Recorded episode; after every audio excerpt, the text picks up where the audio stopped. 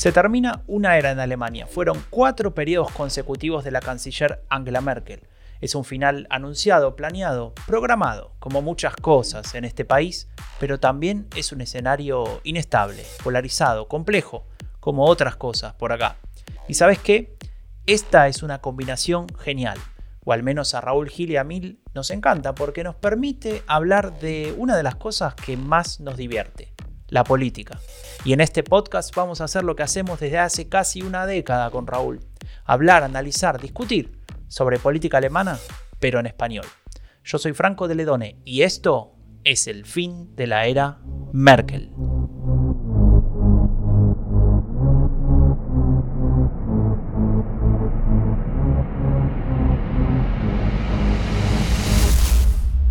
Episodio 50 del fin de la era Merkel, medio centenar, medio centenar suena más que 50, ¿no? Medio centenar de ediciones de este podcast hablando en español sobre política alemana. Tenemos una comunidad maravillosa que se ha ido gestando a lo largo de todos estos meses. Hoy casi que nos conocemos, entre comillas, en persona, ¿no? Porque la pandemia nos permite decir que si ves a alguien en una pantalla, lo conoces en persona. Y todo esto, justamente, lo hicimos con Raúl Gil, sin vernos en persona ni un segundo. De hecho, nos vamos a ver recién el lunes después de no sé cuánto tiempo, ¿no, Raúl? ¿Cómo estás? Muy bien, desde diciembre de 2019 puede ser. O noviembre de 2019. Diciembre, diciembre fue. Mercado de Navidad. Es verdad, el mercadillo de Navidad, ahí en ese pueblo de nombre impronunciable. No, ¿cómo que no lo vas a decir? Fea. No sé. feo, no es feo. Empieza por, empieza por fea, por fea. Empieza por fea. Empieza con. Bueno, después lo escribimos. Un montón, un montón. Eh, la verdad es que, bueno, además podemos encontrarnos también con nuestro amigo Ciragüen Villamar, eh, los tres de Hintergrund. socio fundador. Socio fundador de Hintergrund. Seguro que encuentra un lugar para, para vernos en, en, Berlín. Obviamente en el Café Einstein de Unter den Linden, donde, donde se reúnen los, la, alta la alta política alemana, ¿no? Cuenta la leyenda que cuenta la leyenda que en ese café Wolfgang Schäuble se enteró de que salía la carta de Merkel. Sí, bueno, la leyenda, lo cuenta también el, episodio número uno del podcast Merkel, la canciller de las crisis, y lo cuenta eh, a su manera porque dice que lo vio en la televisión. No hay televisiones, no hay televisores en ese café, está prohibido, está prohibido, no hay, solo hay música clásica de fondo, ¿no? Seguramente tienen las máquinas esa para apostar. un café muy, un café muy serio, un café muy serio. Bueno, che, que nos vemos el lunes, eso está bien, eso está bien. Por, hay que verse más. Y nos veremos el 26 también. Nos vemos el Vienes el lunes, tenemos una agenda espectacular con televisión española, Euskal Televista, iremos al Cervantes a probar cosas, eh, vamos a grabar unos vídeos también. La radio de España también, es una cosa. Todo, un montón. No, no y para Raúl, nos vemos también el domingo, hay debate. El domingo sí. Pero acá, en Twitch. en Twitch. Bueno, ¿de qué vamos a hablar hoy, Franco? Bueno, tenemos, a ver, eh, la política alemana ya no, ni siquiera podemos decir que no es aburrida, es súper divertida, ¿no? Porque cambia todo, todo el tiempo, primero está uno primero, después está el otro, después uno hace y dice no sé qué y vuelve a cambiar. Encima tenemos un, input de información ahí en el Discord todo el tiempo de cosas nuevas. Me acaba de decir que Merkel dijo que ahora es feminista, yo ya no sé qué pensar. Eh, el punto es que en este episodio queremos tratar de poner un poco de, lógica a todos los datos y a todas las cosas que estamos recibiendo, ¿no?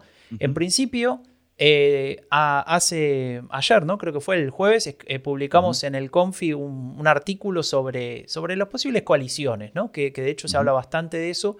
Y queríamos poner ahí un, par de, cuestiones eh, en blanco sobre negro, como se suele decir. ¿Qué pasa en Alemania? ¿Qué va a pasar o qué es posible que pase? ¿Y, qué dicen los datos sobre eso? Bueno, ayer hablábamos en el, en el Confi, nuestro artículo semanal, eh, el tema de las, de las coaliciones, hacíamos un repaso histórico, ¿no? Estaba muy bien, yo recomiendo a...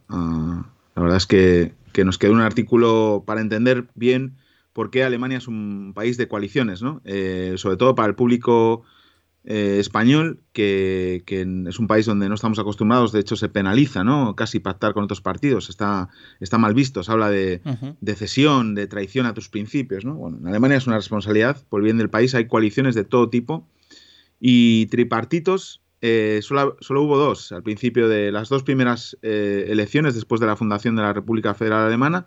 Luego una, hubo una mayoría absoluta de Adenauer, que fue la única. La única. Y el resto el resto siempre ha habido eh, gobiernos de coalición, así que están muy acostumbrados, ¿no?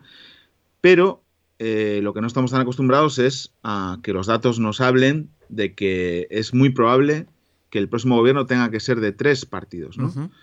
Aunque, como siempre, eh, tenemos tantos datos y cambian las cosas tan rápidas que incluso nos podemos contradecir con lo que dijimos ayer. Franco, ¿qué te parece? Sí, bueno, el tema es justamente que... Matizarnos. mirando, los datos más recientes, resulta que en una de esas podemos volver a tener una gran coalición. ¿Qué me decís? No, no, no, no, no, no, no, no, Franco. ¿Cómo que no? Mira, los datos, a ver, eh, para hacer un, paneo así muy rápido, eh, el Fortunes Gruppe eh, Wahlen, que es la, encuestadora que, trabaja con ZDF, la televisión pública alemana, la segunda, digamos, segundo canal, eh, dice 25% para la socialdemocracia, 22% para la CDU, el partido de Merkel y CSU, y 17% para los verdes.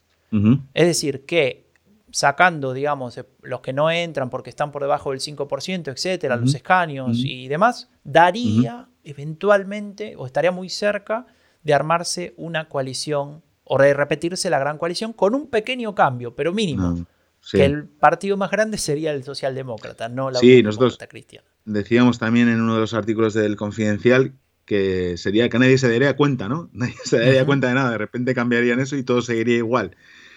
Bueno, yo no sé si, es verdad, si es verdad que, que Scholz es tan parecido a Merkel como quiere hacernos creer en esta campaña, ¿no? Yo no sé, yo no sé si los alemanes quieren que todo sea igual, yo creo que no. Pero bueno, eh, me, hace, me, resulta curiosa esta de Forsum eh, Group Valen, porque, ah, claro, saca, el, saca a Freie Welle de los, de los Sonstige, ¿no? De los otros. Eh, en realidad está altísimo, ¿no? Lo de, lo de otros. Eh, hacía mucho que no estaba tan alto. Ayer justo leía, no, ayer no, que era mi cumpleaños, no leí nada. Sí, sí, ayer leía. Feliz cumpleaños, también, Raúl. También leo. Gracias, Franco. Ayer, le, ayer también leí eh, un artículo muy breve sobre los pequeños partidos, ¿no? que hay una proliferación de pequeños partidos, también al hilo de la, de la pandemia ¿no? y de algunas cuestiones controversiales ¿no? sobre la cuarentena, las vacunas, etc. Y hay un montón de pequeños partidos, eh, porque también hay un descontento ¿no? con los partidos grandes por parte de la, de la población, también con la gestión del, del, corona y todo eso. Y reflexionaban en el Decide si si iba a mantener hasta el último día ese apoyo a los grandes partidos o si al final en una carrera eh, ajustada como la que hay iban a decidir volver, digamos, al voto más eh, tradicional, ¿no? Entonces, bueno, esa es una, es una de las dudas. Y otra de, las, de los temas que supone esto de los, grandes de los pequeños partidos es, ahora mismo hay entre 8 y 10% en todas las encuestas para los otros, ¿no? Incluyo ahí a Fraye Vela. Claro. Si no entra ninguno, son 10 puntos que, no cuentan. Claro. que no cuentan. No, que se distribuyen entre los que entraron. Eso es. Entonces, si ahora mismo, para los. Imagínate que el, eh, socialdemócratas y verdes suman 42%, ¿no? 43%. ¿Podrían sumar eh, mayoría absoluta en un escenario con un 42-43 de, digamos, de su resultado? Porque hay 10 puntos de los otros que no se tienen en cuenta, que no se distribuyen escaños. Sí. Eh, así que mm, yo más que, la, que una repetición de la gran coalición, veo que como, como aunque sea por un escaño, eh, el SPD y los verdes puedan, puedan juntarse, puedan hacer una coalición, va a ser la primera opción. ¿Por qué? Porque les evita la pelea con, los liberales, ¿no? Claro, los liberales vienen armados como si fuera Rambo en, la 1, ¿no? Están con todo y están ahí también mandando a todos sus, sus voceros a todos los canales. El otro día te pasé un tweet, ¿te acordás de, o no, una, una captura de Kubici, que es, digamos, el número 2, número 3 del Partido Liberal, que es este señor del norte, y que decía que, bueno, con los verdes se puede hacer algo, mientras que el ITNA decía, no, no se puede. Claramente eso no es una discusión, es abrir el panorama hacia, hacia todos lados, ¿no? Y mostrarse amigable con todos. Y creo que los liberales saben que es su oportunidad de volver a ser el partido bisagra de Alemania, que es lo que fue lo que fueron durante más de 30 años. No, más, ¿no? Podríamos Mucho decir. Más, Muchos más, muchos más. Sí, todo el em, siglo pasado, todo el siglo pasado. Y claro, desde la a, ver, desde, al principio decías la mayoría absoluta de Konrad Adenauer. Cuando termina ese gobierno, de ahí hasta la aparición de los verdes, los, el Partido Liberal estuvo involucrado de una u otra manera, con la excepción de la primera gran coalición. Así es un montón de años. Son décadas. Claro, eso es. Así que, em, em, no sé, ahí está todo tan abierto, Franco, que podemos aquí hacer un montón de... Nosotros estamos intentando, tanto en el podcast como en los artículos del Confio el otro día en el Twitter Space que hicimos con Ana Carvajosa, la autora de un libro recién publicado sobre Angela Merkel, que se llama Crónica de una era, que recomendamos. Aquí lo, lo, tengo, se puede ver. No sé si se ve en la pantalla, pero bueno, aquí estamos leyéndolo. Un poquito más abajo. A ver, ahí, ahí. ahí está. Un poquito más arriba también. Bueno, ahí está. Lo recomendamos. Los oyentes del podcast que no lo están viendo, pero bueno, los verán en los de, los de Twitch.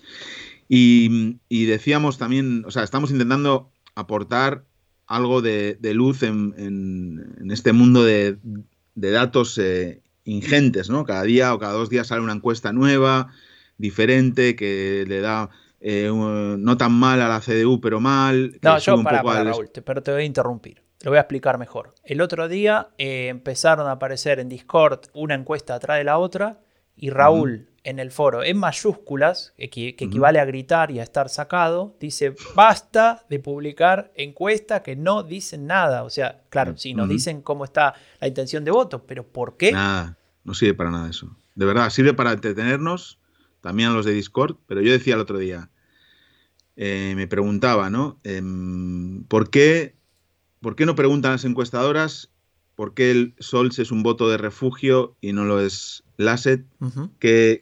por qué penalizan tanto a Lasset los votantes conservadores?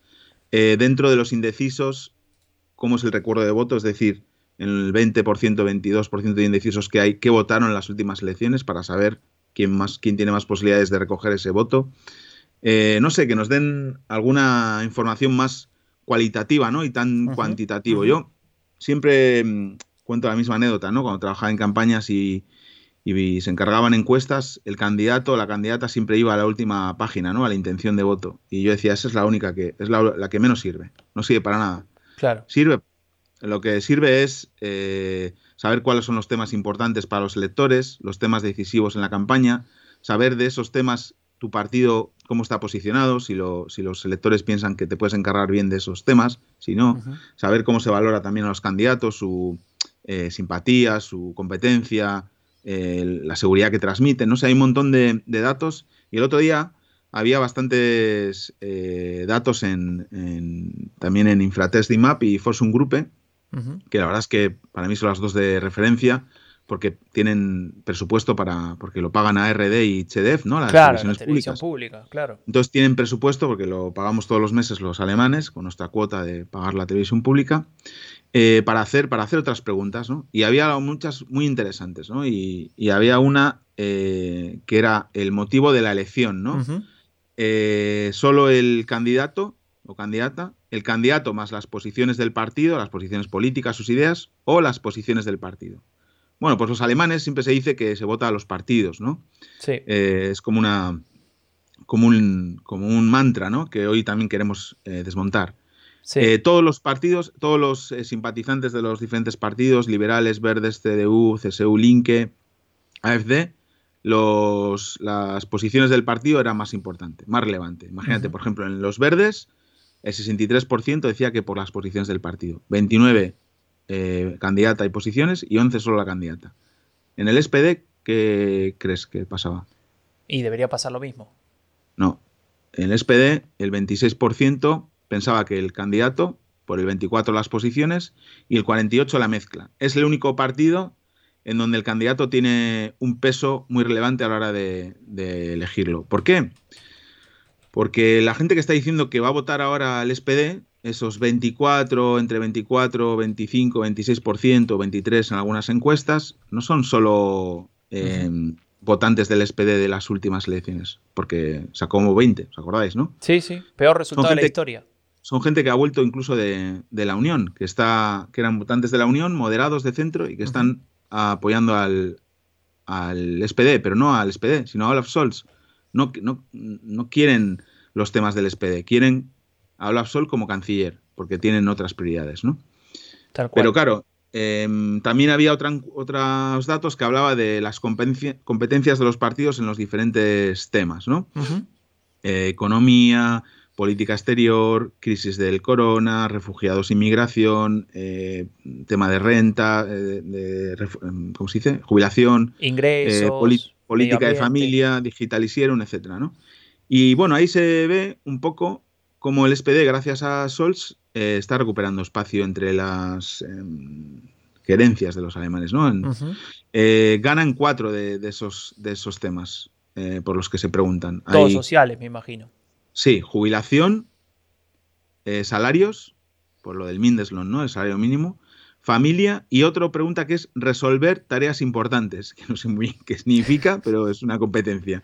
Y le gana la CDU, mirá, 25 a 24. Le, le gana la CDU, ahí por poco, ¿no? Ahí se ve que claramente eso de la CDU puede crisis se acabó, ¿no? Un poco, ¿no? Te puedo hacer, eh, estoy, estoy viendo los datos y hay algo que me, así me saltó a los ojos.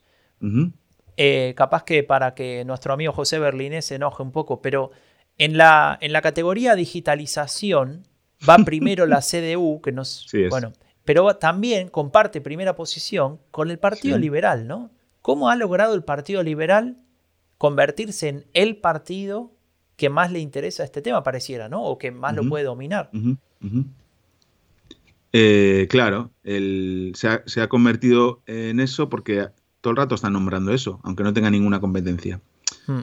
Si, tú, si en todos tus mensajes eh, está la digitalización, aunque nunca hayas demostrado saber hacer nada para, ello, eh, bueno, al final queda ahí, ¿no? El run run, la digitalización, etcétera, ¿no? Entonces, bueno, eh, sí, por ahí es, es, es, curioso, ¿no? Que la CDU siga apareciendo ahí después del desastre, ¿no?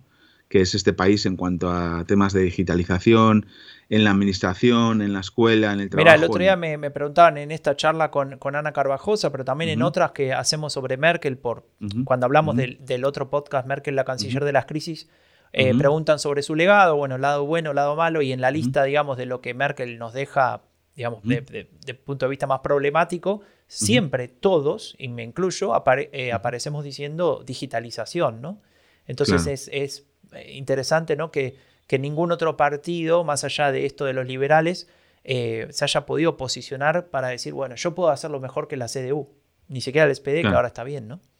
Claro, sí. Bueno, y luego el, en, el, en, el, equipo del Asset que presentó el otro día, del que por cierto Merch no sabía los nombres, él está en el equipo, Friedrich Merch, pero no se acordaba de eso porque es buenísimo. Bueno, eh, sale en la tele, no sé qué tele era, y le dicen, bueno, felicidades, usted está en el equipo del futuro de, de Armin Lasset, ya estaba en el equipo de Edmund, Edmund Stoiba en el 2002, Friedrich Metz. O sea, claro, un delay de 20 años tiene Friedrich. Sí, bueno.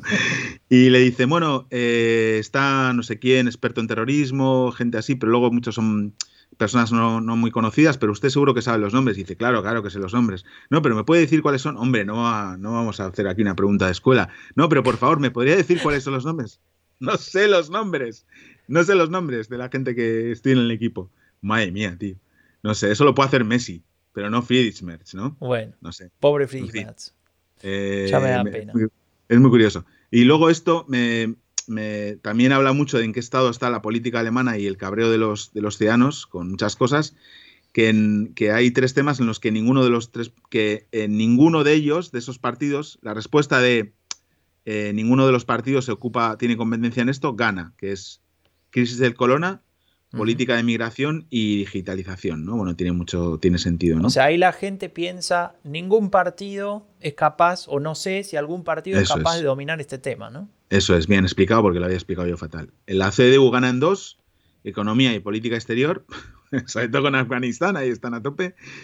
Y verdes en uno. ¿Cuál, en, cuál, ¿En cuál creéis que ganan los verdes? A ver si. Esta es fácil, ¿eh? Esta es fácil. Bueno, Venga. medio ambiente. Eso es. es impresionante. Es impresionante. Pero ¿Cuál es el segundo tema de los verdes? No, hay uno solo. Pero digo acá en, esta, en esta encuesta, cuando se les pregunta a la gente, eh, ¿cuál es el Familia en Politik. Familienpolitik und Kinderbetreuung. Claro, es ese famoso sandía, ¿no? Verde por fuera, rojo por dentro, intentan, intentan despertarlo. Esto lo dijimos al principio de la, campaña. O sea, hemos avisado muchas veces. No hace falta que estéis hablando el 100% de vuestro tiempo del clima. Ya está. El clima ya es vuestro. Es el 43.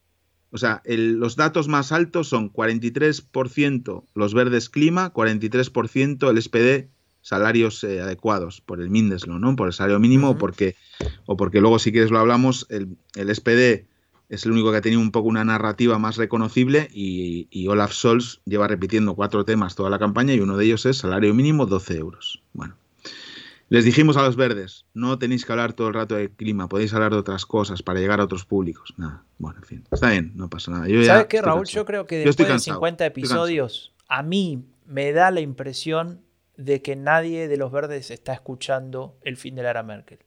Pero es una impresión. Pues deberían, ¿no? Deberían. Deberían escuchar el fin de la era Merkel, el artículo que escribimos en el Confidencial sobre ellos.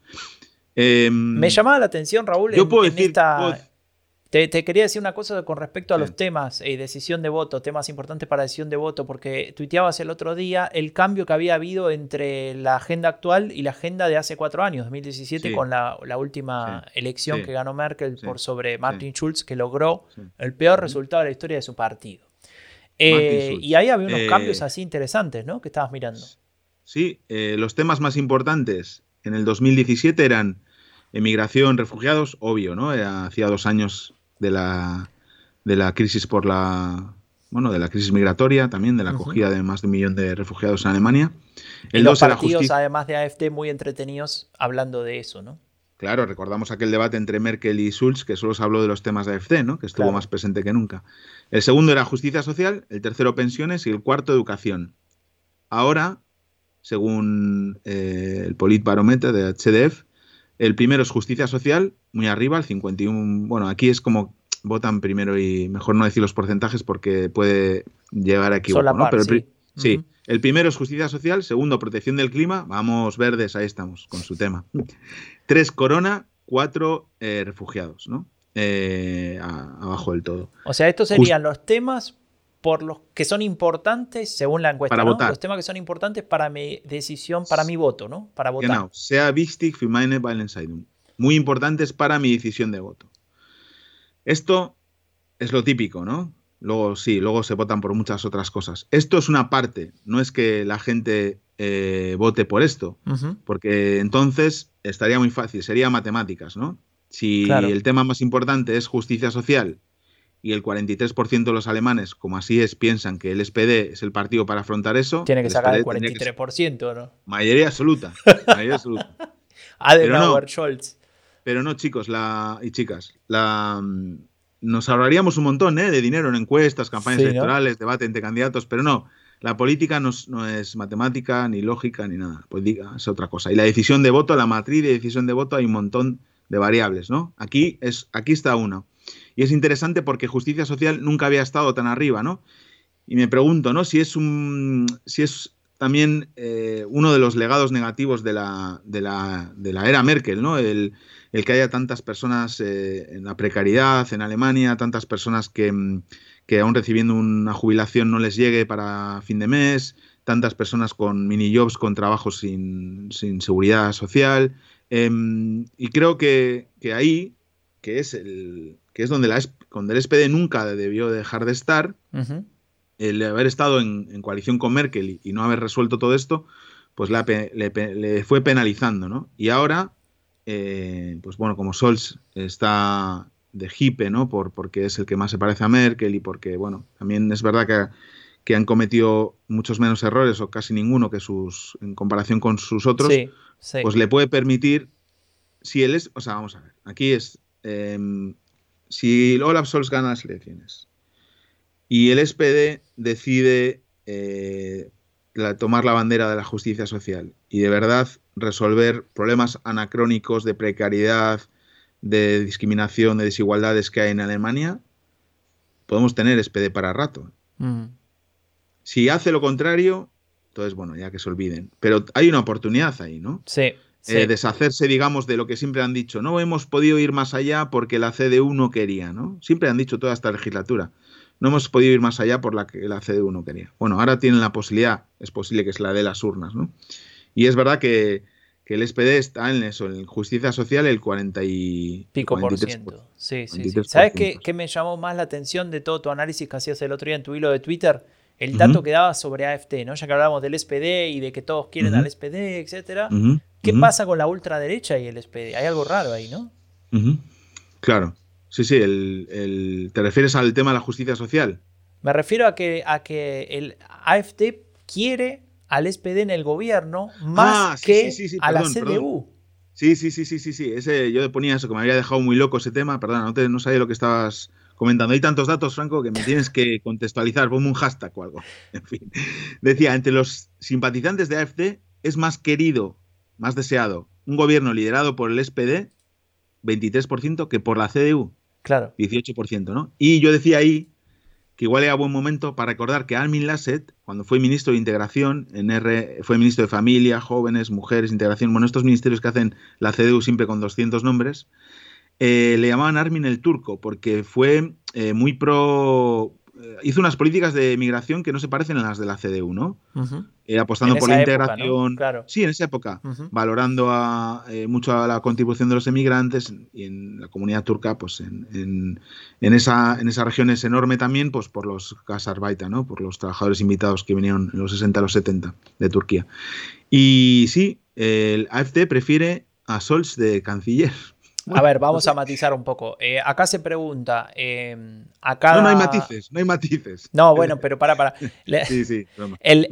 los que, digamos, ¿a quién prefiere usted como que, dirija el gobierno? ¿no? ¿Qué partido debería dirigir el próximo gobierno? Entonces después lo que hacen es desagregar por partido, por, por cercanía a partido político. Entonces el resultado general da que el 35% quiere al SPD dirigiendo el gobierno y el 24% quiere a la CDU. Y, los verdes solamente el 13%.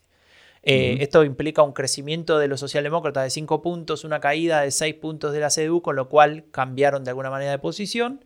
Y cuando uno mira el dato desagregado y ve partido por partido, cuando llegas a la ultraderecha, llama mucho la atención que el, 20, el, 50, el 57% no dice nada, para empezar. O sea que la inmensa mayoría de los que votan a AFT no quieren que ninguno de esos tres gobierne. Pero esa es otra discusión. Ahora, entre los que sí nombraron una opción, el 2% eligió a los verdes, obviamente, y lo que sería lógico es que los que eligen a la CDU eh, sean más que los que eligen al SPD, pero no es el caso. El 23% elegiría o, prefiere al SPD y el 18% a los democristianos, ¿no? lo cual llama mucho la atención. Por ejemplo, para, para los liberales es lo opuesto, ¿no? El 40% prefiere a la CDU, el 27%, que no es poco, a la socialdemocracia. el, único que, digamos, no encuentra eh, una, una, buena respuesta del resto de los partidos, más allá de los propios, digamos, es los verdes, ¿no? Digamos, prácticamente, salvo los que votan verde, nadie del que vota a otro partido quisiera a los verdes dirigiendo su, el próximo gobierno. Bueno, Franco, me dejas, me dejas, me sale de Argentina ya. ¿Me dejas hacer algo muy transmedia? A ver, dale, hacemos algo muy transmedia. Bueno, estamos grabando el podcast 50 episodio, episodio número 50, en Twitch, o sea, estamos transmitiendo a la vez por Twitch. Hay alguna persona que a esta hora de las 11 tiene a bien estar aquí viéndonos. Y eh, hay comentarios en Twitch, eh, preguntas, eh, hay una de Javier, pero es que en Discord también están pasando cosas, en nuestro servidor de Discord, y Nacho Rubio Ahora mismo está colgando un hilo de, Twitter. He metido Discord, Twitch, eh, podcast, todas las plataformas y Twitter ahora. Se va a explotar la Matrix. Va a explotar la Matrix. Y estaba haciendo Nacho un hilo muy interesante en Twitter que tiene que ver con la pregunta que hace Javier. Javier dice, ¿cómo puede ser que siendo el clima la principal preocupación de los alemanes estén los verdes como están? Los, el SPD y la CDU no son percibidos como competentes en esta materia. Y, y Nacho estaba desarrollando los datos del Politbarometer que, con los que hemos abierto eh, el podcast y decía, ¿cuáles son los temas más relevantes? Y ahí eh, el primero es protección del medio ambiente, 43%, ¿no? Tiene que ver con la pregunta de Javier. ¿Cómo es posible que siendo el medio ambiente el primero o el segundo tema de preocupación de los alemanes, los verdes eh, estén tan abajo, ¿no? Bueno, pues lo hemos querido explicar en diferentes ocasiones pero tiene que ver básicamente con varios, con tres cosas principales, ¿no?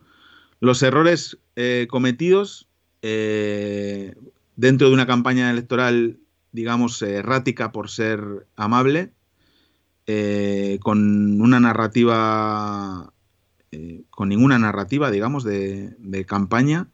La campaña sucia que han sufrido, obviamente, eso también ha influido, que, que hizo que la candidata dejase de ser eh, valorada por los alemanes, bien valorada por los alemanes. Si tienes una candidata que no está bien valorada, es difícil que te voten. Y, tercero, porque te puede preocupar el, clima muchísimo, pero al final puede haber otras cosas que te hagan elegir, por ejemplo, a Sols, ¿no? El tema de la certidumbre. Y yo creo que también hay un convencimiento en las votantes alemanes de que los verdes van a estar sí o sí en el próximo gobierno. Sí. Y que se van a hacer cargo del clima. Y eso que para los verdes puede estar bien, les penaliza a la hora de tener más votos, ¿no? Porque se da por hecho que ellos van a estar en el, en el próximo gobierno. Lo estarían en una coalición jamaica, lo estarían en una coalición semáforo. La única coalición que les dejaría fuera sería una repetición de la gran coalición, pero yo no creo que el SPD se atreva, ¿no? Aún, aún liderándola. Entonces, no es tan sencillo, ¿no? No es tan sencillo. Es lo mismo que es el mensaje que queremos hoy trasladar. Vamos a desmontar algunos mitos de la campaña alemana y también de que las cosas no son, matemáticas, ¿no? no eh, son lineales. no son lineales. Ahí tienes esa imagen, me parece fantástica, les lo contamos a los oyentes del podcast si quieres, Franco. Sí, mira, em, te cuento. A ver, eh, queríamos, eh, conectando con esto que decía los verdes, un poco mirar cómo se fue desarrollando la campaña para, insisto, intentar entender qué es lo que está pasando y por qué se van dando las cosas como tales. Recién hicimos un análisis de actualidad con los datos más actuales, ahora vamos a mirar un poquito más en perspectiva. Tenemos una, gráfica que armamos mirando un poco los momentums de la campaña, es decir, estos, eh, em, estos momentos, justamente, valga la redundancia, donde cada partido tuvo sus su 15 minutos de fama. En mayo fueron los verdes, en mayo, eh, digamos, los verdes nos, nos decían Alemania quiere cambiar y nosotros representamos ese cambio. Mucha gente se sumó a eso, estaba muy bien armada ese inicio de campaña coincidía con que la CDU estaba en una pelea interna y con que el Partido Socialdemócrata era un cero a la izquierda. Entonces, claro, se, daban todas las variables ahí. Claro, en mayo de ese año teníamos 25,9% de intención de votos si promediamos las encuestas para los verdes, superando por primera vez en mucho tiempo a los democristianos que estaban en 23 y muy por debajo en 14 estaban los socialdemócratas, ¿no? Eso dura hasta fines de mayo, en junio empieza a cambiar, eh, la CDU sube y en julio tiene su pico, Armin Laschet, demostrando y sacando de vuelta aquel famoso frame que creo que es el más, el más poderoso de la CDU, que somos el partido que maneja crisis, que gestionamos, etcétera y llegan al, incluso algunas encuestas le daban el 30%, es decir, volvían a aquel viejo número, ese, ese techo psicológico del 30% era superado, en promedio un poquito más abajo, pero estaba por ahí y todo decía, bueno, listo, Laschet es el próximo canciller y qué sé yo. Los verdes acabó. perdían 7 puntos, un montón, en tan poco tiempo, 7 puntos, y los socialdemócratas subían un punto. Es decir, ahí los votos pasan de los verdes a la CDU, ¿no? Al menos por, lo que se ve acá. Eh, y me llama la atención ese paso, ¿no? De los verdes a la CDU, insisto. Ahora, ¿qué pasó? El frame era, nosotros manejamos las crisis mejor que nadie, el corona y, el clima y qué sé yo, el Armin Laschet puede todo. Llueve, se inunda, se rompe media Alemania, justo en la región donde él gobierna, y eh, él, a través de los medios, se muestra bastante poco eficiente, ¿no? Eh, comete una serie de errores que ya estuvimos hablando el otro día, no hace falta repetirlos, y hace que empiece a derrumbarse ese, ese, ese mito, si se quiere, de que, de que la, la, CDU sí o sí te va a manejar cualquier crisis, y de alguna manera empieza a crecer muy de a poco la figura de Scholz, que hasta el día de hoy llega al 24,6% en eh, promedio, incluso por debajo de aquel porcentaje que tenían los verdes al principio, pero ganándole por un par de puntos a los democristianos y viendo que los verdes eh, también siguen abajo en 17%. Lo interesante es que el trasvase ahora se da de la CDU a los socialdemócratas, ¿no? Porque, porque los verdes entre julio y septiembre están casi igual, perdieron un punto, un punto y pico. Entonces me llama mucho la atención cómo los, los eh, bloques de, electorado se van moviendo. Tampoco no creo que sea la misma persona que pasó de uno al otro después de cuatro meses, Pero sí. que hay como unos movimientos tipo como placas tectónicas que van empujando una a la otra y hoy tenemos un panorama que es muy diferente al de abril-mayo, es decir, 7 puntos menos para los verdes, 10 puntos más para los socialdemócratas y en realidad los democristianos casi igual, ¿no? Sí, no, no, ellos, eh, ahí es claramente el votante de centro, el que no es adicto a ningún partido, digamos que no, que puede cambiar, ¿no? Cuando llega una elección, hay mucho votante de, está el, el plus Merkel, ¿no? Que hablamos siempre nosotros, decíamos que le daba 10 puntos a la CDU, ¿no? Bueno, pues está claro, estábamos acertados. Eh, le ha dado a mi vecino, al Hausmeister, por, por hoy pasar la, eh, la máquina de, cortar el césped. Es posible que. No, no se escucha, tranqui, tranqui. ah, bueno, pues nada. Estupendo. Yo, yo me lo estoy comiendo. Me lo estoy comiendo el ruido. Pero bueno, podemos con todo. Esto también micro, es un buen micro. Es transmedia también esto, Franco. Escucha, Raúl, pero me llamó mucho la atención lo que dijiste porque me hace de alguna manera armar una conclusión intermedia, ¿no? O preliminar, como se suele decir. Son estos tres partidos entonces los nuevos partidos de centro en Alemania, ¿no? Si, es, que el electorado de centro fluctuante se mueve entre estos tres sin ningún tipo de problema en el mismo año en medio de una campaña federal. La, y te doy el titular. Los que votaban a Merkel, el plus de Merkel que tenía la CDU, pueden votar a la CDU, al SPD y a los verdes también. Porque Merkel en algún momento hizo políticas de esos tres partidos. Claro. Se las atribuyó. Y aquí podemos traer el podcast porque he dicho la frase intergaláctica. y se acabó todo. Despedimos la conexión. Para, para. Y me voy a, cortar el césped con el Hausmeister. Se acabó todo. no, no, momento. No, pero es así, Franco, es así. Es así. Es así, es así. Así son las cosas y las hemos contado. Pero. Bueno. No, no, es que es, es, muy fuerte. Bueno, pero em, una de las cosas que, armamos con esto es un poco. Eh, en lugar de mirar las, los votos la intención de voto a nivel general en Alemania, que es lo que venimos charlando y qué sé yo, vamos región por región. Son 16 regiones en Alemania y, se suele preguntar a quién va a votar usted para gobernar esta región, ¿no? Lógicamente. Pero a veces también se suele preguntar a quién votaría usted en la, en la elección federal y se separa por, por región, ¿no? No se pregunta en todas, porque algunas eh, regiones son más importantes que otras o porque nadie quiso pagar la encuesta. Em, pero en algunas sí. Y tenemos datos de la mitad, o sea, de 8 de esos 16 eh, estados federados, eh, que nos muestra un poco cómo está el panorama ¿no? en Alemania. Por un lado tenemos al Partido Socialdemócrata dominando la mitad del este, se podría decir, ¿no, Raúl? Eh, y dominando también en Rheinland-Pfalz, donde está la figura mítica de Malu Dreyer, que es esta gobernadora que si no tuviera la enfermedad que tiene, posiblemente sería una de las candidatas y una de las figuras más importantes del partido.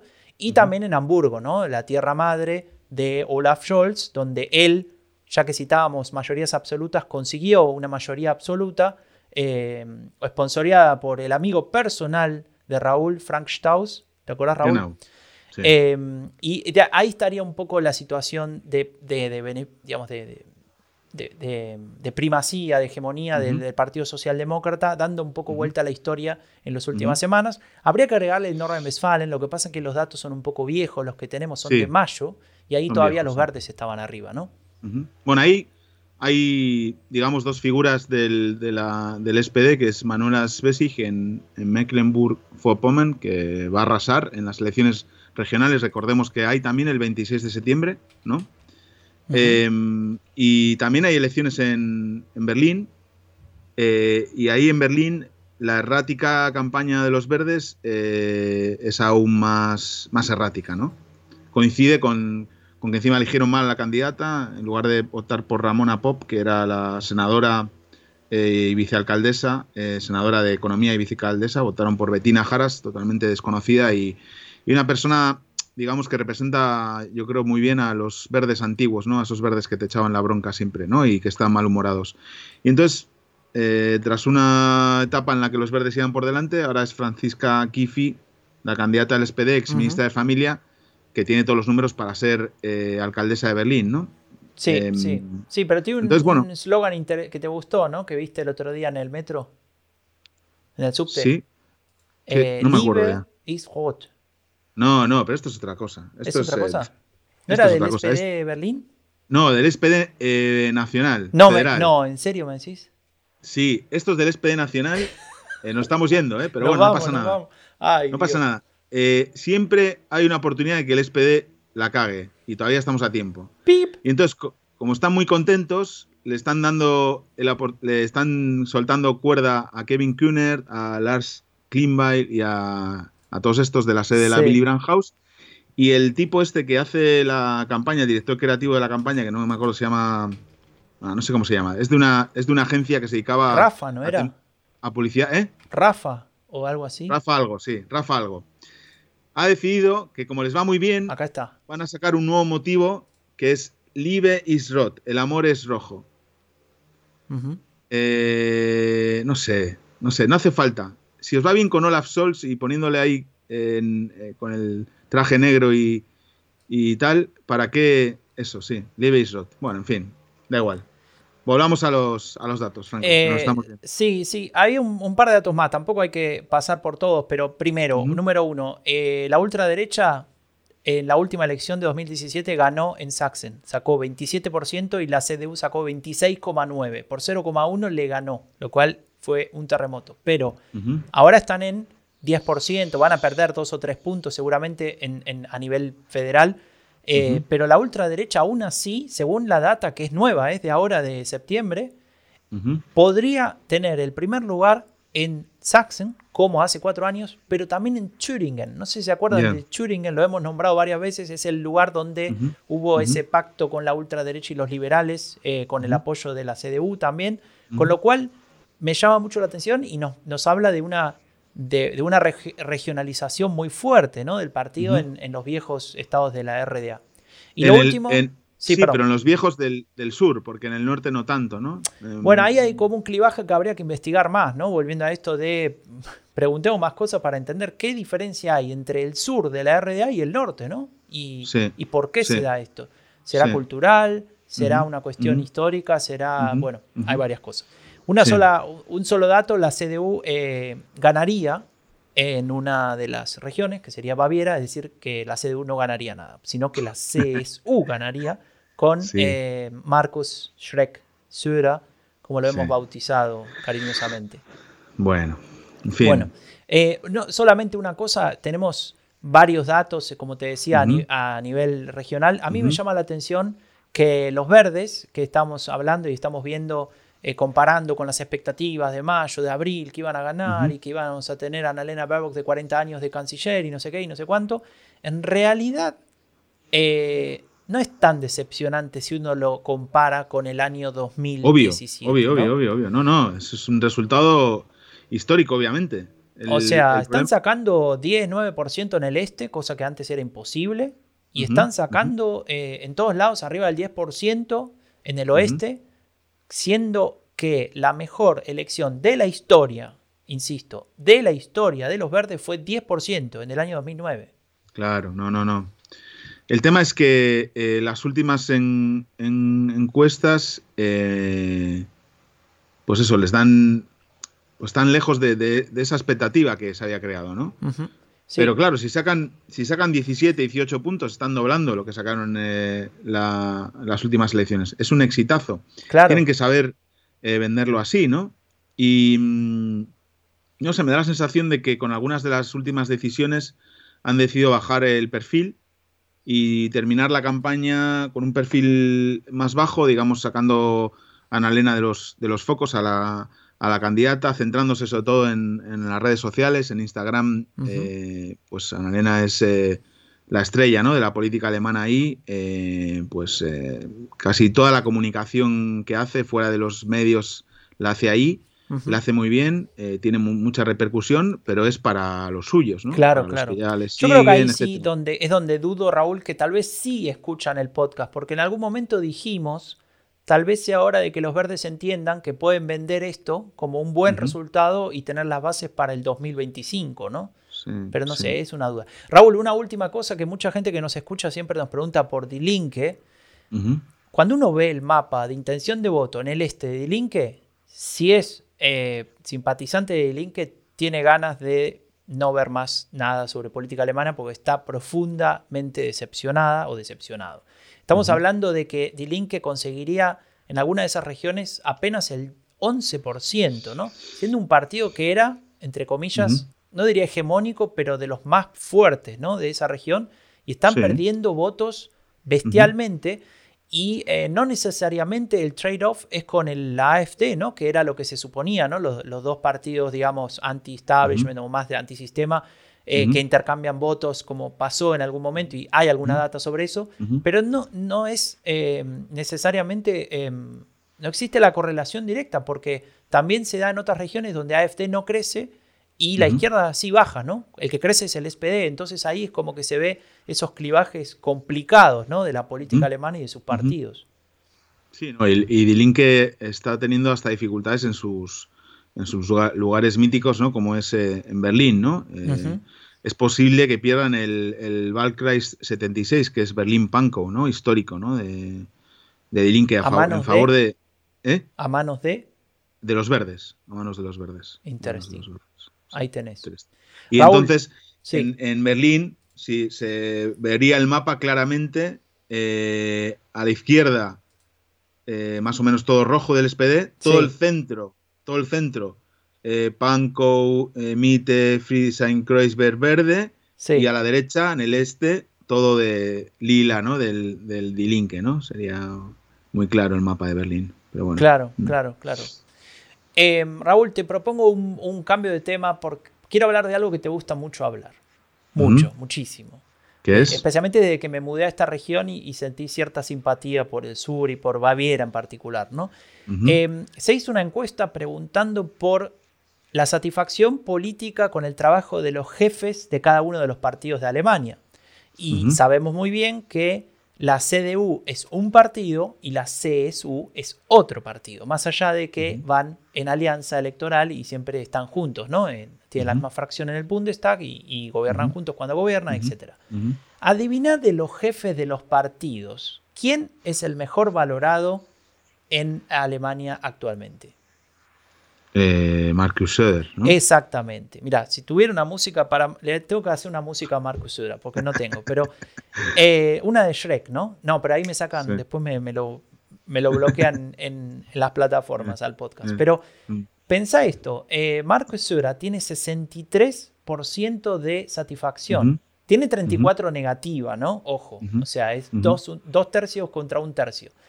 Y le sigue eh, el amigo Olaf Scholz, naturalmente por la situación que está viviendo, que si bien tiene un poco menos de imagen positiva, tiene solamente 13% de negativo, es decir, de que están poco o nada contentos con él. ¿no? Es muy interesante que Olaf Scholz logró conseguir que la gente al menos no esté... Porque es insípido. Insatisfecha con él, ¿no? Es insípido, inoloro.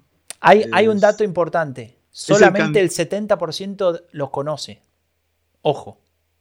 El 70% lo conoce nada más. Eso es raro, eso es raro. Escucha, eh, ¿cómo se dice esto cuando estás en una en una operación y tiene que ser todo... No me sale la palabra la gente. Ah, sí, pues, que esté... Em, eh, desinfectado, ¿no? Sí, sí, ya sé lo que decís. Bueno, ahora va, a salir, va a salir. la audiencia lo sabe. Bueno, ese es Olaf Scholz. Ese es Olaf Scholz.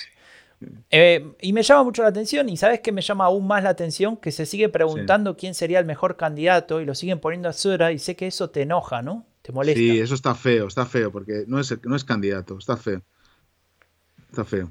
Eh, lo, que, lo que también llama la atención es que si Sura es el mejor candidato y tiene la mayor cantidad de votos y no sé qué y no sé cuánto, tendría que explicar Sura por qué en su región apenas su partido tendría el 28% el otro día leía a, creo que era Tariq Abuchadi, ¿no? Este profesor que seguimos en, Twitter, que decía, con estos números, cualquier otro jefe de la CSU ya lo hubiesen echado a patadas de, su puesto, ¿no? y él se sostiene ahí, llama mucho la atención eso. Escucha, em, todavía, quiero decir, eh, tenemos un montón de. Estamos hablando de un montón de cosas, se quedan muchas cosas por hablar. No hemos hablado del, voto dual, ¿no? de, lo que va a pasar con el primer con el primer voto y segundo voto, lo podemos hablar la semana que viene, yo creo, podríamos hacer un especial de eso, porque es muy interesante. Yo estoy viendo ya, no sé si en Bayer, tú en Bayer lo estarás viendo más, porque ahí se están jugando entre dos partidos que son diferentes, la CSU y la CDU, aunque vayan juntos, pero en Berlín ya todos los candidatos del primer voto, los del mandato directo, ya van a por su, pasan del asset todos y de la CDU. Ya hablan de asegurar el mandato directo, ¿no? Eh, porque puede pasar que, la CDU, a pesar de tener un resultado malísimo, el 22-23%, consiga un buen número de escaños porque saque muchos mandatos directos, porque haya gente que, quiera seguir votando por, su, por el diputado de su distrito, la diputada de su distrito, ¿no? Eh, obviamente va a tener más en el primer voto que en el, que en el segundo, ¿no? Sí, sí, totalmente, totalmente. Bueno, Raúl, solo eh, podemos hablar en el siguiente. Para ir cerrando, para ir cerrando, vamos a, cumplir con lo prometido, porque este episodio se trata de derribar mitos. Hemos derribado alguno que otro a lo largo, algunos habrá dado cuenta. Era, aséptico era la palabra. Gracias por. Aséptico, exactamente. Bueno, eh, a ver, tengo tres mitos, es decir, tres formulaciones que te voy a tirar por la cabeza y vos vas a tener que responder corto y conciso sobre, sobre ese mito. ¿Viste que había un programa de televisión hace mucho que eran los, los cazadores de mitos y que decían. Si comes sandía con vino te morís, y entonces probaban y comían, y después si alguno se moría decían que sí, pero no se moría nadie. Bueno, cosas así. Entonces, eh, tengo un par de mitos sobre política alemana y quiero que, vos respondas, pero con control. Tratemos de evitar los improperios, malas palabras. Bien. Primero, mito número uno. Cito. La superpoblación de encuestas nos ayuda a entender más lo que pasa en Alemania. Obviamente no. Obviamente no hace más que generar confusión. En fin. Bueno, pero nos da material a, a todos, hablamos, ¿no? Sí, hablamos, pero no, tenemos muy pocos datos. Tenemos muchos datos, pero muy pocos datos de calidad que nos permitan analizar. Y eso es lo que quieren, que no analicemos, que llegamos hasta el, 26 ahí volviéndonos locos con, todas las encuestas. No, hay ningún país en que salgan tantas encuestas, encuestas de intención de voto. Es verdad que, son como 12, ¿no? Que están así como... Igual en Argentina hay unas Hay elecciones en Argentina y hay unas cuantas. Bueno, mito número 2. Eh, hay, hay 3, 6, 8 que, seguimos normalmente, que están en la, en la web de balrecht.de, que, que, recomendamos, pero luego hay otras, ¿no? Más truchas, ¿no? Digamos. Sí, hay como algunos. Es horrible. Yo quiero que hablen más, por ejemplo, de, lo que comentábamos hoy en el, eh, sobre esos datos más cualitativos, ¿no? Porque que nos ayuden a, entender, ¿no? Eh, qué está pasando más que que nos volamos locos eh, con las subidas y bajadas constantes de los diferentes partidos, ¿no? Hoy, eh, no sé, eh, la FTP un día está al 13, en la encuesta siguiente de otra consultora está al 10, ¿no? Eso es imposible, no sé. me gustaría más saber por qué los votantes de la CDU, que no votan más a la CDU de centro derecha, votantes de centro derecha, se van al Solz en lugar de irse a Lindner. Igual los liberales han encargado una investigación para saberlo lo podían compartir con nosotros, porque ese es uno de los temas de las elecciones. Claro. ¿Por qué Lindner no revienta, no? Si lo lógico sería que los votantes de la CDU desencantados con Lasset se fueran a, FCP, ¿no? Escúchame una cosa, Raúl, te voy a decir otra, pero en esta tenés que de verdad controlarte, por favor. Sí. Estás sentado, ¿no? Sí. Sí, sí, estoy sentado, estoy sentado. Escucha, la socialdemocracia ha revivido. Somos testigos del renacer socialdemócrata en Europa. Sí, sí, sí. Adelante, Raúl el nuevo, el nuevo eje eh, hispano-alemán entre Sánchez y Scholz contra Visegrado, ¿no? No, no, no, no puedo con esto, de verdad. Paren ya de hacer esos análisis. No existe renacer de la socialdemocracia eh, en Alemania. Existe un señor que se llama Olaf Scholz, que se parece mucho a Merkel, y existen dos candidatos, Lasset y Baerbock, que han cometido muchísimos errores y que no están a la altura de lo que se esperaba de ellos. Y por eso Olaf Scholz es posible que gane las elecciones, pero no hay renacer de la socialdemocracia ni nada en esto, ¿no? Em, hay que ser muy cuidadoso también con los, porque claro, luego podemos eh, podemos hacer daño a la gente, podemos hacer llorar thinking se llama eso, ¿no? Podemos hacer podemos hacer llorar a muchos niños. Raúl, te voy a eh, decir el mito número 3 para ir cerrando. Atenti. El Partido Socialdemócrata actual demuestra que ser socio minoritario en una coalición entre paréntesis, con Angela Merkel, no es perjudicial. Al contrario, es beneficioso. Claro, claro, el partido que perdió la mitad de sus votos, ¿no? En 15 años, siendo... No, no, no. De verdad, otra vez es lo mismo. No, no hagan estos análisis porque hacen llorar a, niños y también a, animales. También les están hay, hay un, Te voy a decir algo para... No para contradecirte, pero para analizarlo al menos. Hay un caso que, nuestro amigo el doctor Fausto estaría orgulloso de explicarnos, que es el de Willy Brandt, ¿no? La primera gran coalición de la historia, 66-69. Willy Brandt era compañero de coalición pequeño, el SPD, y él era el jefe de. Eh, no, perdón, el ministro de Relaciones Exteriores de Kissinger. Y después de eso, en el 69 hay elecciones y el SPD le gana por primera vez en la historia de la República Federal Alemana a la CDU, ¿no? La única vez. La ha ocurrido eso y era Willy Brandt y era Kissinger.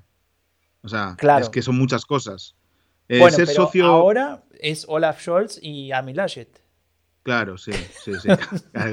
Mira, yo he sido socio menor, he sido socio, eh, no es solo socio menor, porque socio de la mutua. yo he estado, también, yo he estado en un gobierno de coalición, yo he estado en un gobierno de coalición en el que mi partido era mayoritario, tenía más diputados, le dimos la presidencia a un señor de otro partido. Eh, no, es el, no es si tienes más o menos diputados, es quien tiene la presidencia. La presidencia o el canciller o la, la canciller es un plus importantísimo. La atribución de responsabilidad de todo lo positivo recae en el presidente o la presidenta o el canciller o la, canciller y hemos visto como eh, en eso Merkel eh, ha sabido sacar muchísimo partido ¿no? todos estos años. Al ella no, no, presentarse, pues se pueden repartir las, esa atribución de la responsabilidad. ¿no? Y el SPD ha intentado sacar partido de cosas que ha conseguido, nosotros lo hemos dicho aquí, el SPD ha, ha conseguido cosas importantes para Alemania que no sabía vender, que nunca supo vender. Por eso estaba en el 15 y el 16, ¿no? Y ahora recoge esos frutos no porque supo vender esas políticas que hizo, sino porque los eh, alemanes, eh, después de, ver que no, que no está Merkel más, pues están optando por el candidato que más se parece ella. Había el otro día una, una gráfica buenísima que se veía la, la, barra, los colores de la CDU, el SPD los verdes, de cómo iban evolucionando. La CDU siempre arriba, arriba, arriba todo el tiempo hasta que Merkel ya no está más. Y ahí empieza el lío. Ahí, empieza el lío. Ahí empieza el lío. ¿Sabes qué, Raúl? Te voy a hacer un esto para recordar, ¿no? Guardalo. Guardalo, porque dentro de cuatro años vamos a estar haciendo algún episodio del fin de la era Merkel o del principio de la era Scholz o no sé cómo le vamos a poner. En cuatro años y vamos a estar analizando los beneficios y los perjuicios de ser segundo y tercer eh, socio de gobierno de, un, tripartito. ¿no? Bueno, Raúl, llegamos al final, es hora de despedirnos. La pasaste bien, aprendimos mucho, ¿no? Sí, sí, ha sido un poco, hemos hablado un montón de temas diferentes. La verdad es que estos últimos capítulos yo creo que van a ser así, un poco barullo, lo que nos eh, vaya pidiendo el cuerpo también, eh, recibiendo inputs de todos lados, momentos transmedia también. En mitad de la grabación del podcast he visto que Annalena Verboca ha sacado un último vídeo de campaña y le estábamos diciendo que no hablasen más del clima, pero va del clima. del clima y sale ella en un bosque que luego está quemado. Bueno, ya lo verán, pero no sé, no sé, no sé. ¿Prometemos el voto dual para el próximo episodio? Voto dual, hablemos del voto dual. Y un par de cosas más. Seguramente el, debate, etcétera. Claro, tenemos debate el domingo. Eh, el domingo nos pueden ver en Twitch, estaremos debatiendo. Y en medio de todo esto, eh, quiero dar las gracias también a mucha gente, eh, gente que está hablando de las, de elecciones alemanas y que nos llama, nos escribe para, para que demos nuestra opinión, para que participemos en sus eventos. no tenemos tiempo para más, pero sí tenemos tiempo para, para todo eso. Eh, somos personas que nos interesa difundir la política alemana en español y vamos a hacer un esfuerzo para tratar de ir a todos los sitios donde nos llaman y estar presentes para llevar la palabra de Dios, perdón, no, la palabra, llevar la palabra de la política alemana en español allá donde, donde sea, ¿no? Así que estos, hasta el día 26 no tenemos vida personal eh, y bueno, así sea, así será. Nos vemos entonces en una semana. Muchas gracias por estar ahí. Escúchenos en todas las plataformas de podcast. Esto fue El fin de la era Merkel, un podcast producido por Rombo Podcast. Si querés saber más sobre política alemana en español, visita eleccionesenalemania.com o seguinos en Twitter.